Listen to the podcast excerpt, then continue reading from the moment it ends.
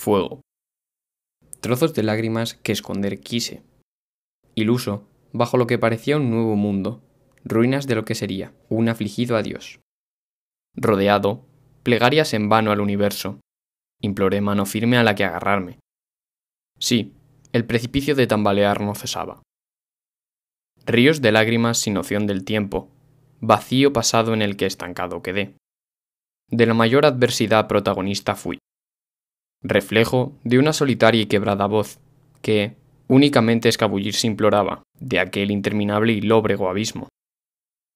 En su hondo fondo, el punto cero estalló, y las llamas a consumirme comenzaron. Bravamente, aquel inmenso fuego ardió. A la luz salieron incontrolables berridos, dolor, rabia, que con pena sentí y oculté. Quedé, en numerosos pedazos, reducido.